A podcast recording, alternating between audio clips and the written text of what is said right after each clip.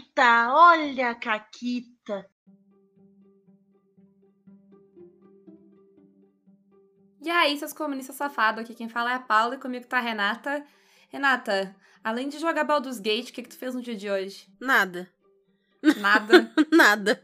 É assim, eu acordei, eu almocei, aí eu joguei Baldur's Gate, aí eu parei de jogar Baldur's Gate, jantei, aí eu joguei Baldur's Gate e eu parei para gravar o Caquitas. E eu tô aqui agora. E Perfeito. quando terminar de gravar o Caquitas, eu vou abrir o Baldur's Gate. É sobre isso. É assim que eu jogo, sei lá, 15 horas em dois dias, entendeu? É, é isso. Eu gostei que eu, as minhas duas últimas perguntas eu fiz exposed da Renata. Essa, essa aqui eu nem, nem foi planejado, o outro foi. Esse não foi planejado. Isso aí tu diz que é um exposed, porque pra ser um exposed eu preciso ter vergonha. Eu tenho é orgulho. Entende? Perfeito. Mas a gente. É bom que a gente ficou sabendo que tu. Tu fez as refeições, tu dormiu, então tá Sim, tudo bem, não sim, precisa de uma sim. intervenção. Não, não, não, não. E eu só não trabalhei hoje porque terça-feira, que é o dia que estamos gravando, é o dia que eu não tenho nenhum aluno e é o dia de remanejo de aluno. Então, ah, precisa remarcar uma aula? Terça é um ótimo Entendo. dia. Entendeu? Quinta-feira, meu dia. É, pois é.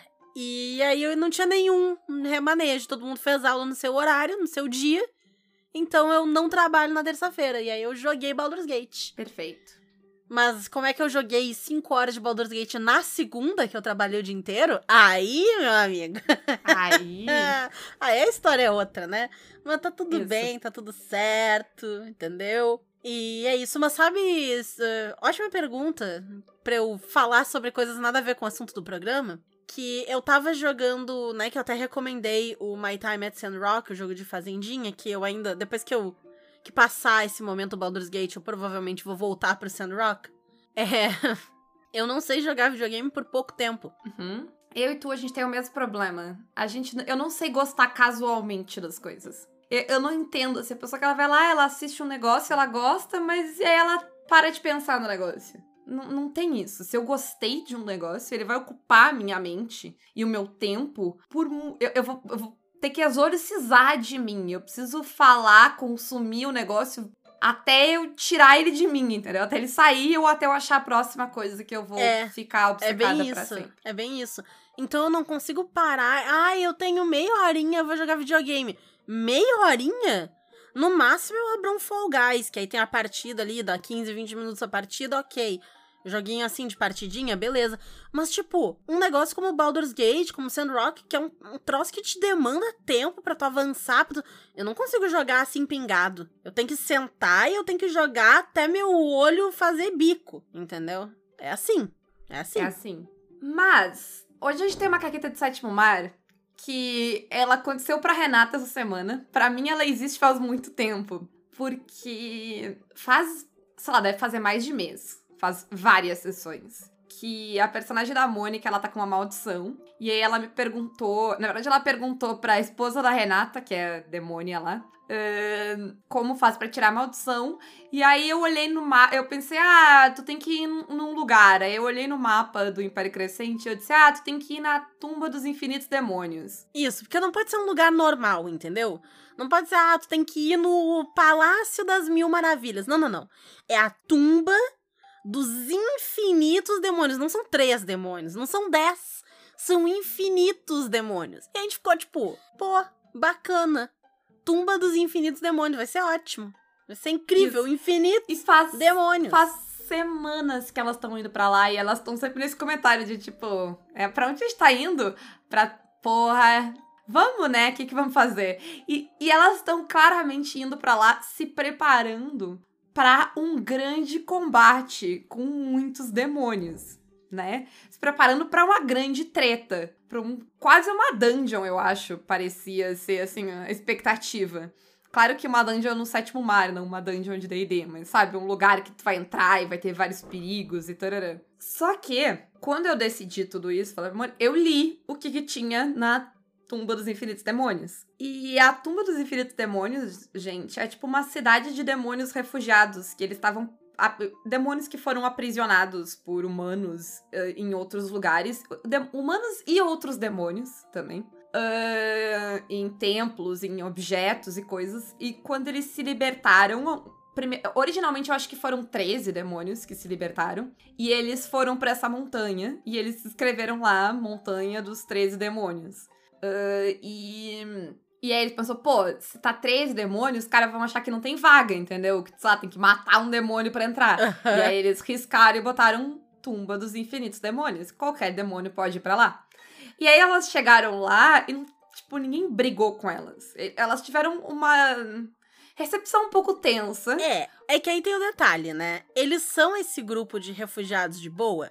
Sim. Só que a personagem da Mônica é uma caçadora de monstros que já fez parte de uma sociedade secreta que persegue esses demônios. E a minha personagem tinha de forma muito justificada e correta aprisionado um demônio num espelho mágico do mal. Isso. Só que uh, tem algumas histórias de alguns demônios que estão lá. E não são muitas, porque a ideia é que tenha muitos demônios lá, mas no livro tem descrito acho que umas duas ou três. Uma delas é um demônio que ficou centenas de anos aprisionados no espelho. E eu, ah, não, eu não posso deixar barato o espelho da Renata. O cara vai entrar, o cara vai dizer, tipo, ah, é?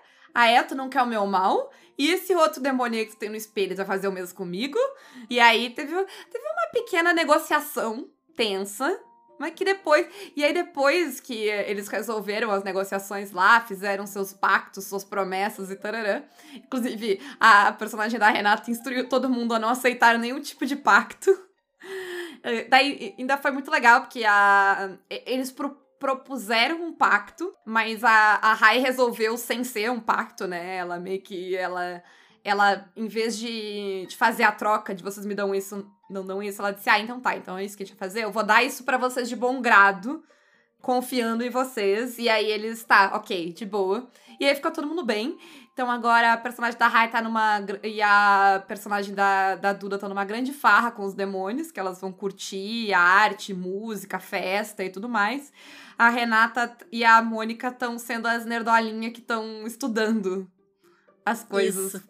Enfiado nas bibliotecas de infinitos conhecimentos dos infinitos demônios. Isso aí, agora elas vão virar demônios honorários. É isso. Sim. Inclusive, alta probabilidade da minha personagem ir morar lá para sempre depois do fim da aventura, assim.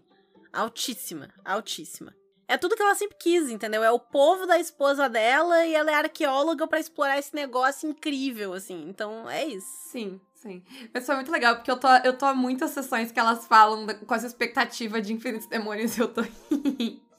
é uma cidade.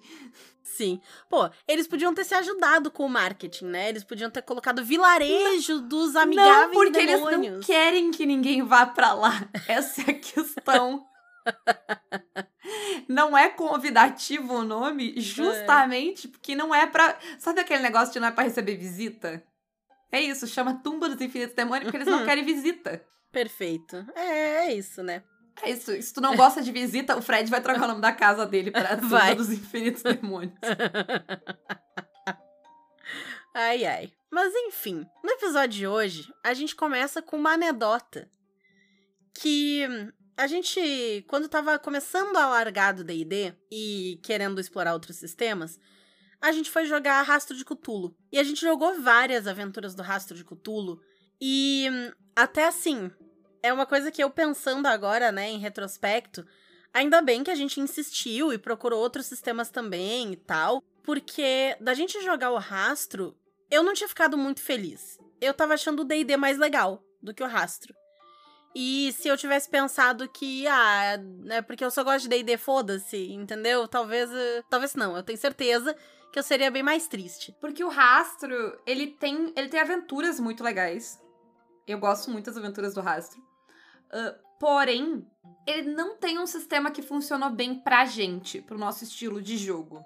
E o que acontecia é que, como as aventuras elas eram muito legais e, tipo, elas tinham histórias interessantes, a, a aventura ela ia levando a história, né?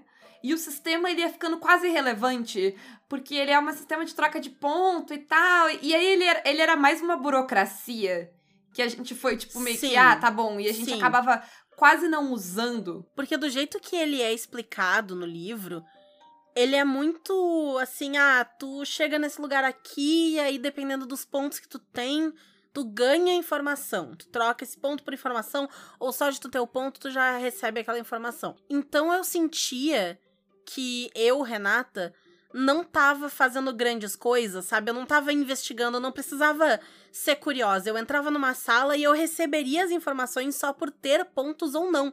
E que se eu não tivesse ponto, não tem nada que eu possa fazer, entendeu? Pra, pra saber Sim. algo, pra fazer algo de diferente. É esse ponto ou foda-se.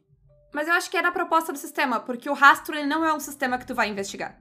Ele é um sistema que ele vai te dar as pistas e tu vai organizar elas, basicamente. E aí tu vai morrer. Mas eu senti que isso me incomodava, sabe? Porque eu sou Porque uma não pessoa era como a que... gente queria. A gente queria investigar. É, exato. Eu queria eu ter as ideias de onde eu ia ir, do que eu ia fazer e tudo mais. E foi por essa insatisfação nossa que a gente acabou trocando pro chamado. E a gente já jogou aventuras do rastro no sistema do chamado e aventuras do próprio chamado no seu próprio sistema, enfim. Que a gente se acertou Sim. muito mais, apesar de termos também um bilhão de críticas ao sistema do chamado. Ele é mais legal pro nosso estilo de jogar do que o rastro foi. É porque o sistema do rastro ele virou irrelevante. E aí. Só que daí a gente basicamente tava jogando as aventuras do rastro como quase um livro-jogo, sem sistema. Que a gente, tipo, sabe, ah, tu vai, tu vai pra cá ou tu vai pra lá. Era isso. E- Esse era o máximo de interação que a gente podia ter como história, sem ter Isso. um, de fato um sistema pra nos ajudar, né? Ali. Pra nos permitir interferir na narrativa. O que acontecia é que basicamente a gente dizia sim ou não. Ah, tu quer fazer isso? Sim. Ah, tu vai entrar nessa sala? E aí a gente tinha as pistas. Tu tem esse ponto, tu vai gastar esse ponto? Não. É. Sabe, era uma coisa muito assim, engessada. Não, e a gente foi deixando, tipo, de, a gente foi deixando o sistema de lado também, assim. Tipo, a- o sistema não nos serviu e aí a Uhum. gente foi meio que deixando ele de lado cada vez mais, ao Sim. ponto de que a gente tava, tipo, a gente não tá usando sistema, a gente precisa de um sistema pra jogar isso. E por isso a gente foi atrás do chamado. E tu falou uma coisa que é muito chave pra esse assunto de hoje, que é a gente precisa de um sistema pra jogar isso. Porque a gente não tá vindo aqui, obviamente, depois de 391 programas, a gente não tá vindo aqui dizendo, ai, nós ignoramos o sistema e foi lindo, nos divertimos muito. Muito pelo contrário, tava uma merda jogar sem sistema. E a gente foi atrás do chamado porque a gente queria, pelo amor de Deus, um sistema pra n- nos ajudar a contar essas histórias. Porque o sistema importa. E a gente não tá aqui pra fazer um debate sobre isso. Ele importa. Porque senão. Não. Tu, senão tu tá contando uma história. E tá tudo bem contar uma história, mas aí não é um RPG, é uma contação de história. Enfim. Sabe outra coisa que também, a gente jogou muito sétimo mar, que a gente não sabia como funcionava o sétimo mar, antes da gente aprender como funcionava o sétimo mar, e era meio que a mesma vibe. Porque o sistema tava lá, ele não tava nos ajudando, porque ele não tava rodando, né? E aí a gente tava fazendo coisas e passando por cima do sistema. E não que tenha sido, sei lá, que nada tenha sido bom, tanto no- nas aventuras de rastro que a gente jogou, quanto nessas de sétimo mar, mas tava muito abaixo do potencial de que a mesa. E, e era muito inconsistente. Às vezes tinha momentos muito legais, tinha momentos muito chatos, porque não tinha, né, um suporte ali para nos ajudar a contar aquela história. A gente tava, sabe, brigando com, com a base da coisa. Uhum. E eu acho que é, é muito sobre isso. O sistema ele faz falta.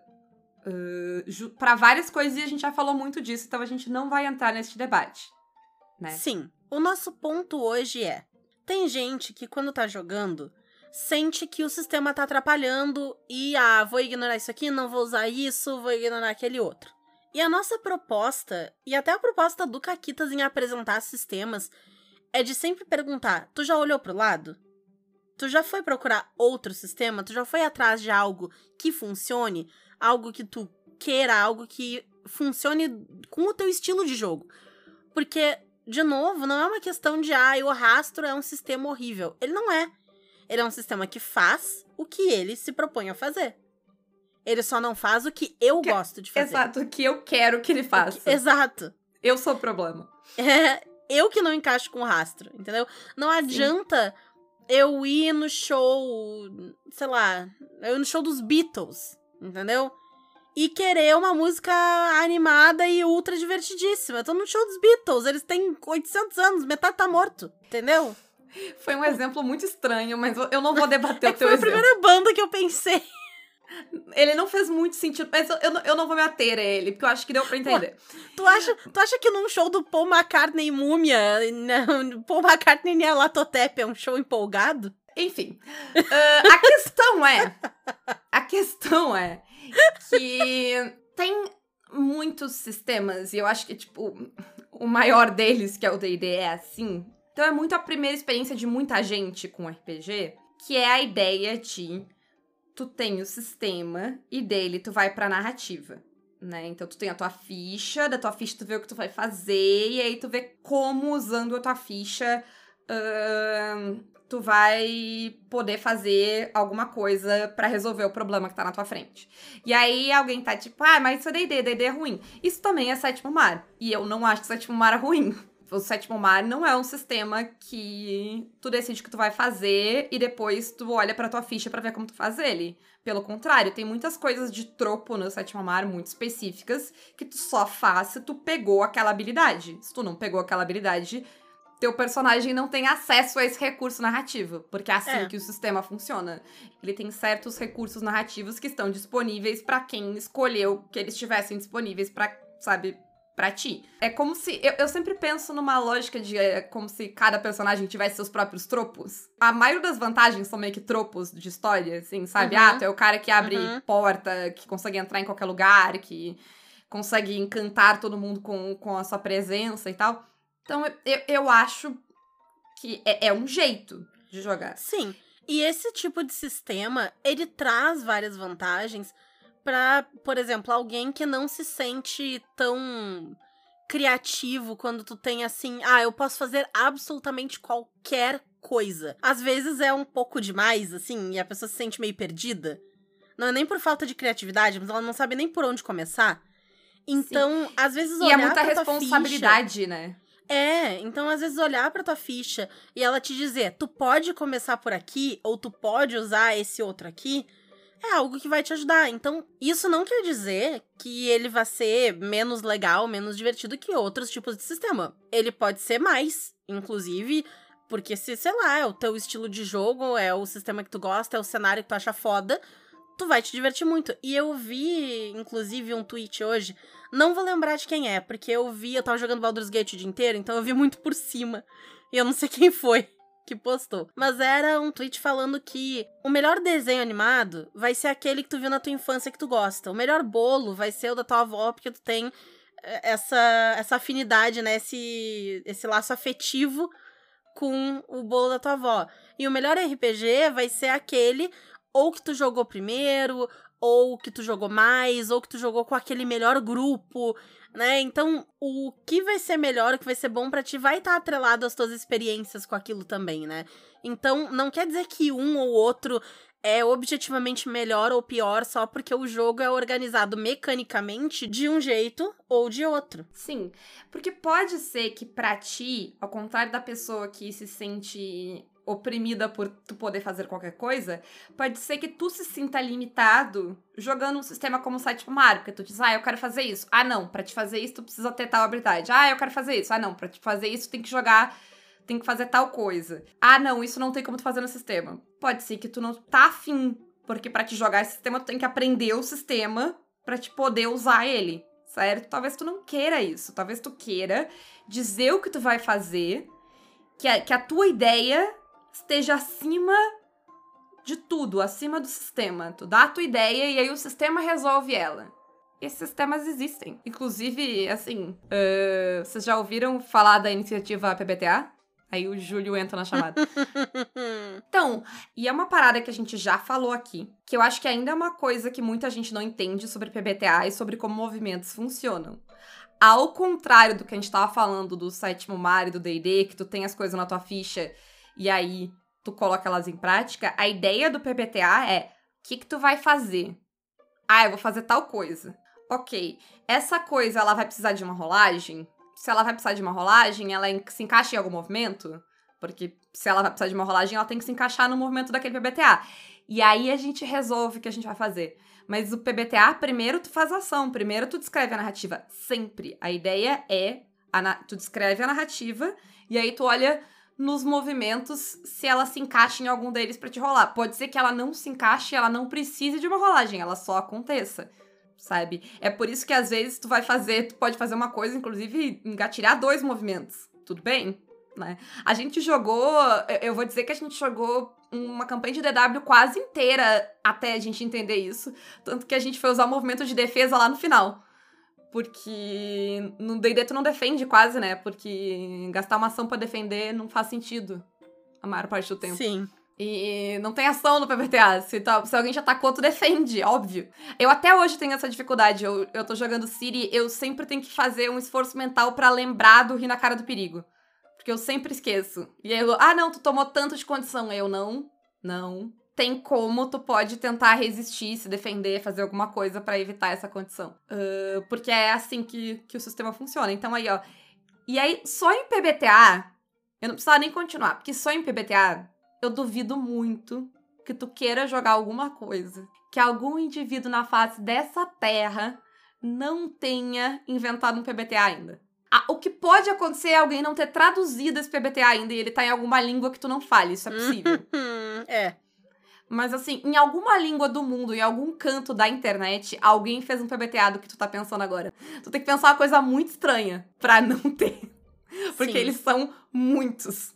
Sim. E, e, e alguns são muito específicos. Hum, é verdade. Qualquer tipo de sistema que é mais simples, assim, que tem, às vezes tem vários que tem, sei lá, rolagens binárias, sabe? Porque tu tem Honey Heist, que tu vai rolar é, urso ou. Não lembro qual é o outro atributo, mas tem, tipo, dois negócios que tu rola ali no, no coisa do Honey Heist. É, mas, sabe, tem, tem vários desses, assim, lasers e sentimentos. Tu vai rolar lasers ou sentimentos. Então, tu narra primeiro o que que é. E nesses casos, eles não tem tanto a questão do PBTA de, ah, você não encaixa em nada, não é uma rolagem, porque normalmente encaixa. Porque é tão generalizado o que que é lasers, o que que é sentimentos, o que que é um negócio, o que que é outro negócio, que o que tu for fazer vai encaixar num deles. E aí tu vai rolar aquilo em que ele vai se encaixar. E se tu não acredita na gente, tu pode assistir qualquer episódio do RP Guacha e ver na prática. Isso, Isso. funcionar. Porque Exatamente. todo mundo tá descrevendo o que faz, o Guacha diz que tem que rolar, manda rolar o dado e deu. Isso, e ver se é, né, algo intelectual, social, etc, algo físico e tal. E é isso, deu, acabou. E todos eles seguem essa lógica de primeiro tu narra, tu fala o que tu tá fazendo e aí tu vai encaixar o que for feito no tipo de rolagem que tem que existir. São jogos em que o sistema ele não te impede, né, de fazer as coisas. No máximo que vai acontecer é no sistema como PBTA, é que tu tem que jogar dentro do tropo que ele se propõe, né? Se é um sistema de medieval fantástico, tu vai jogar medieval fantástico. Se é um sistema de velhinhas investigativas, tu vai jogar como uma velhinha investigando coisas. Uh, Mas aí eu presumo que quando tu decidiu o sistema, tu decidiu que tu ia jogar também, né? Tu não vai, sei lá, do nada resolver que as velhinhas vão pro espaço. Se tu for, daí tu vai ter que trocar o sistema.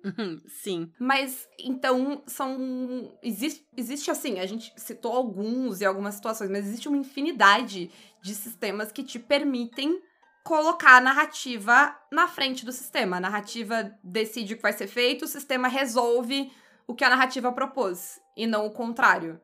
Então, não tem a menor porquê de tu tá jogando um sistema que não te serve, ou pior, ignorando um sistema Sim. que. Olha, olha o trabalho, tu vai ter que ler o sistema, tu vai ter que fazer uma ficha, entendeu? Tu vai ter o livro lá, um monte de coisa, e tu não vai usar? Pra quê? Que desperdício de tempo é esse, né? Sim, e a gente sempre fala sobre procurar um RPG que, enfim, é legal de jogar pra ti, que tu vai gostar e tal. E eu acho que o nosso instinto é de pensar primeiro em cenário.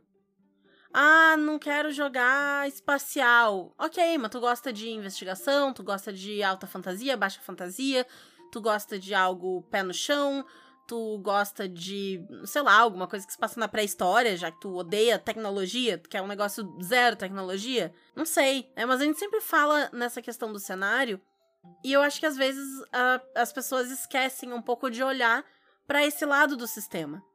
Esse é o jeito que tu gosta de jogar? Esse, esse sistema é algo que vai te fazer feliz? É, hoje que eu já conheço muito sistema e tal, se eu bato o olho num sistema, eu já sei se eu vou gostar ou não, assim, na grande maioria das vezes. Eu já saquei assim, ah, isso aqui até jogo uma one shot, pô, esse aqui eu queria uma campanha, porque parece legal de explorar isso e aquele outro e tal. Esse aqui eu acho que eu não vou curtir tanto. Então eu já consigo bater o olho no tipo de sistema que, que é e entender, na, na grande maioria dos casos, como é que ele funciona e se eu vou gostar ou não. Sim. É, eu acho que. Eu tava pensando nisso porque geralmente a minha decisão vem do jogo, vem do sistema, né? Claro que o tipo de cenário que ele serve vai me atrair mais ou menos pro jogo. Mas talvez seja culpa do rastro, que porque o rastro é um tipo de cenário que absolutamente me interessa, é um tipo de jogo. Eu, eu gosto da ideia de jogos investigativos de terror. Porém, não naquele estilo. Então, toda vez que é tipo, ah, tem esse jogo aqui, ele é um jogo de. Sabe, ele é um jogo de horror cósmico. Tá, mas como que ele. O que, que ele vai fazer? Como é que ele pauta esse tipo de história, é, sabe? Esse, essa história, essa narrativa. E eu, eu sempre olho por esse lado. Eu, eu tô pensando assim. Que, sei lá, é. Ah, não, é tal coisa, cenário que eu super gosto. Ah, é D20. Hum, hum. Será que eu quero? Será que eu tô afim? é T20, tem atributo, tem classe. Sim. Eu já deixei de jogar cenários muito legais porque era Gumshoe, que é o sistema do rastro de Cthulhu. Ah, é um negócio meio Scooby-Doo, não sei o que. Ah, Gumshoe. Ah, eu não quero. Sim, ah, sim. eu não tô afim, não é minha praia, não é o que eu tô, não é o que eu gosto. Não é o que eu quero, é. É, é, é isso, eu acho que. Enfim, existem sistemas que te permitem colocar a narrativa em primeiro plano. Que a narrativa uhum. vai mandar. Ela não vai mandar absoluta. E assim, gente, de tempos em tempos, dá pra ignorar o sistema. Tipo, nossa, tive nera essa puta cena aqui, mas eu não quero rolar o dado porque eu não quero que ela dê errado. Tudo bem, ninguém tá dizendo que tu, tu tem que usar, sabe? Tu sempre tem que rolar dado, puxar carta ou fazer qualquer coisa. Tudo bem, desde que todo mundo faça joinha, não vamos usar o sistema aqui, tá tudo bem. Tu pode ter cutscenes no meio do teu RPG. A polícia do RPG não vai aparecer e prender ninguém. Uh, a questão é, é quando é o tempo todo, entende? É, e assim, se tu tá jogando um negócio e tu tá ignorando metade dele, eu vou garantir pra 90% de vocês que estão ouvindo, tá? Que se vocês forem atrás de outro sistema, acharem um sistema legal que bate com o jeito que vocês gostam de jogar, com a história que vocês querem contar, com o cenário que vocês querem brincar, vocês vão ter um sentimento de eureka muito foda.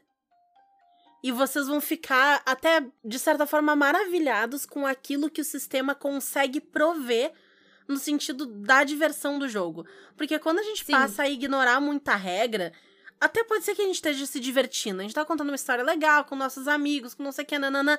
Mas quando a regra encaixa naquilo que a gente tá fazendo, quando o sistema roda lisinho assim, e ele faz exatamente aquilo que a gente chegou ali para fazer, é é um sentimento que eu não sei nem explicar, assim, é uma satisfação Sim. plena Sim. que é incrível, é incrível. É, e, e, quando é um bom sistema, é, maravilhoso. Mas nem precisa ser um bom sistema, porque o chamado de Cthulhu não é um bom sistema, gente. Ele só funciona pra gente. Assim, ele funciona com a gente, ele funciona em alguns pontos. E no, nos que ele não funciona, a gente lida com ele de outras formas. Mas a gente jogou uma campanha de o quê? Dois, três anos? Quanto tempo tá o Máscara? A gente tá fechando três anos. É, e eu acho que, tipo, em termos de game design, o chamado de Cthulhu é muito superior ao rastro? Não. Mas para mim, pessoalmente, ele funciona muito melhor. É isso, é só uma questão de compatibilidade. Então é só isso, tá? Vamos deixar o, ah, é melhor esse, é melhor esse tipo de sistema, é melhor sistema daquele outro jeito de lado. E o sistema não importa mais ainda, né? Deu. Já deu, né? Acabou né? Importa sim. Se tiver que fazer, se eu tiver que fazer mais um caquitas dizendo que o sistema importa, porque eu vi gente na internet falando que o sistema não importa, eu vou ir aí. Cuidado, daqui a pouco alguém quer que tu vá visitar e a pessoa vai fazer de propósito. E aí? A versão da Paula hum? que vai visitar, ninguém quer. Mas quem quiser conhecer a versão legal da Paula, pode conhecer ela lá no nosso grupo, se tornando mecenas pelo Apoia-se PicPay ou Padrim. Nós temos um cupom na Retropunk que vai só até o final de 2023, que é o Caquitas10. A princípio, né? Não sei se vai ter depois, mas enfim, não, não sei, incógnita. Quem quiser ser nosso parceiro pode mandar um e-mail para contato arroba pausa para um conteúdo.com.br e para entrar em contato direto com a gente é nas redes sociais pela arroba caquitaspodcast ou no e-mail para caquitaspodcast.gmail.com. É isso, um grande beijo. E um forte abraço. E acabou, Caquetas.